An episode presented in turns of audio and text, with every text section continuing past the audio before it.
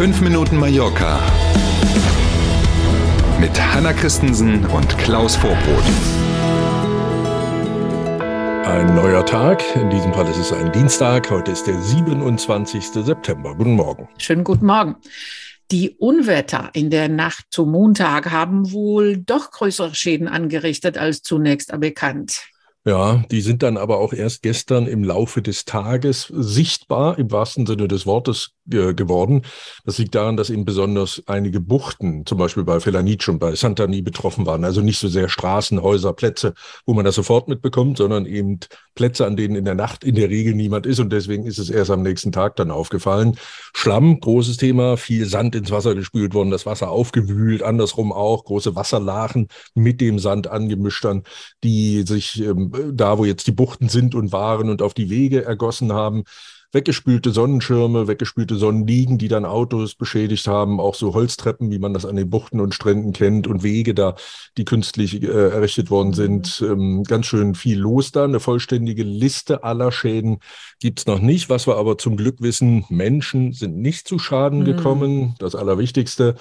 Und damit man ungefähr einen Eindruck bekommt, wie viel das geregnet hat, es war also gar nicht so das Thema Hagel und Sturm und so Nein. oder große Unwetter im Sinne von Gewitter, sondern es war Wasser von oben mhm. und zwar in großen Mengen. Cessalines meldet auf den Quadratmeter 112 Liter Regenwasser und auch Santani mit 100 Litern, alles andere als wenig. Also da hat es schon ganz schön was runtergehauen. Hm. Die Natur hat sich bestimmt gefreut. Auf jeden Fall. Die Pflanzen brauchen das. Der Ärger um die Bars und Restaurants direkt am Strand war ja in der vergangenen Woche ein Thema auch bei uns. Mhm. Jetzt gibt es Neuigkeiten aus Ciudad Jardín. Und die betreffen dieses eine bei Einheimischen und auch bei Gästen sehr beliebte Restaurant, über das wir ja exemplarisch in der vergangenen Woche mal gesprochen haben, nämlich das Restaurant El Bungalow. Das gibt's jetzt schon seit fast 40 Jahren, direkt erste Linie. Man sitzt, wenn man draußen auf der Terrasse sitzt, quasi im Wasser fast. Ne? Die Besitzerinnen haben jetzt eingeräumt, dass sie tatsächlich gar nicht alle erforderlichen Lizenzen mhm. haben. Ne? Ähm, es gab dann wohl, man hat also versucht, nachdem es einen Generationswechsel gab, hat man also versucht, ähm, die entsprechenden Lizenzen nachzuordern. Das ist hier in Spanien ja gar nicht so unüblich, ne? dass man also später Dinge legalisiert, die mhm. eigentlich mal illegal waren und hat vor zwei Jahren den entsprechenden Antrag gestellt. Der ist aber nur sechs Monate nach der Antragstellung dann auch schon abschlägig beschieden, wie das so schön heißt, mhm. worden, also abgelehnt worden.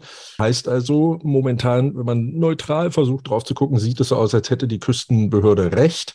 Und wenn die dann alles durchsetzen, dann, und das steht ja in dem Bescheid, über den wir letzte Woche sprachen, mhm. dann muss El Bungalow tatsächlich innerhalb der nächsten sechs Monate abgerissen werden. Die Besitzerinnen versuchen jetzt mit Unterschriften Unterschriftensammlungen mhm. und wir haben ja, genau, aber, große Bürgerinitiative. Genau, ne, mhm. versuchen jetzt also, ähm, was noch geht, aber Jetzt wissen wir ja alle, ohne dass man die Flinte gleich ins Korn werfen muss, aber so gegen Behörden, in unserem ja. Fall jetzt hier auch gegen welche, die in Madrid, also weit weg sitzen, wenn man dann auch nicht im Recht ist.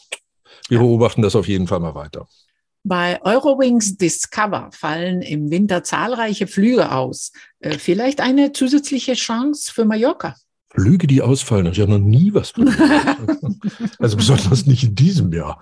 Also machen wir es mal, versuchen wir es mal ernsthaft zu betrachten. Eurowings Discover hat selber mitgeteilt, dass Flüge nach Ägypten oder auch nach Mexiko oder auf die Malediven in diesem Winter deutlich ähm, reduziert werden müssen. Die Fluggesellschaft hat äh, Flüge in diese Zielgebiete gestrichen, weil es Kapazitätsengpässe gibt.